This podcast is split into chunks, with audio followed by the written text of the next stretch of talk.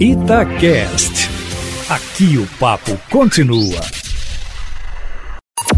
Em cima do papo, com Edilene Lopes.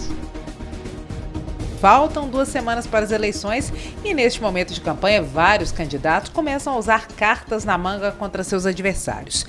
Denúncias guardadas há meses, principalmente contra aqueles concorrentes que já ocupam cargos de prefeito ou de vereador, começam a pipocar.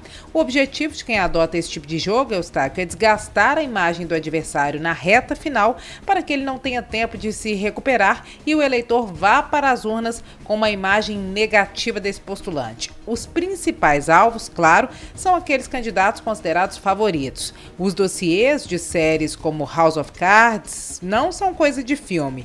Eles existem mesmo. Tem político que vasculha a vida inteira do outro, faz isso por meio de equipe para jogar os podres na hora H, ou seja, na hora da eleição como estratégias para espalhar essas informações, Eustáquio, é bom o ouvinte ficar atento, alguns políticos fazem vídeos apócrifos, ou seja, sem assinatura, ou apresentam denúncias à imprensa, na esperança de que os casos virem notícia em plena eleição.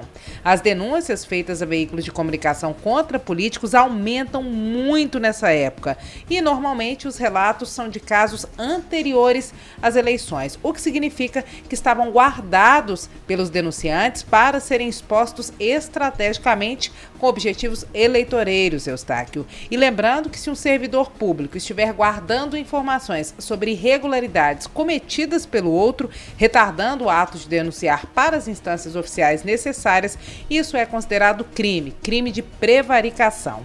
Toda vez que eu recebo, eu estou aqui uma denúncia contra político no período eleitoral, a orientação para os denunciantes é procurar os órgãos responsáveis, já que para virar notícia, uma denúncia grave tem que ter provas concretas, de preferência devidamente apresentadas aos órgãos apuradores competentes e com o registro do contraditório, com todos os lados sendo ouvidos. E nós, jornalistas, devemos sempre ter o cuidado redobrado nesse período, já que tem muita gente de forma antiética, querendo tirar benefício do alcance da imprensa para tentar ganhar eleição. Somos novinhos, né, Eustáquio Ramos, mas a gente não nasceu hoje, não. Tem que ficar de olho.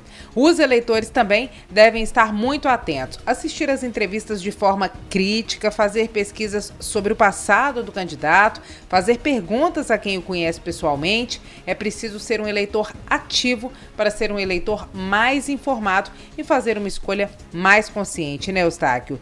Não que isso resolva todos os problemas de representatividade que o político que você elegeu de fato ao representar, como você gostaria, e não resolve também todos os problemas da política e da corrupção, longe disso, mas ajuda. Uma escolha mais consciente é sempre a melhor possibilidade, né? O ABC da política de hoje tem como palavra do dia prevaricação, que é ato praticado por funcionário público contra a administração pública e consiste em retardar, deixar de praticar ou praticar indevidamente ato de ofício, ou então praticar ato contra a disposição expressa da lei para satisfazer algum interesse Prevaricação é crime e pode gerar multa e também pena de três meses a um ano de detenção. Quem quiser as definições do ABC da política também podem procurar no meu Instagram, arroba Lopes. Elas ficam sempre disponíveis para quem quiser consultar e compartilhar. É isso, meu amigo. Finalmente, sextou. Domingo eu tô de plantão, segunda-feira eu tô de volta aqui no plantão da cidade. Vamos que vamos, sempre em primeira mão e em cima do fato.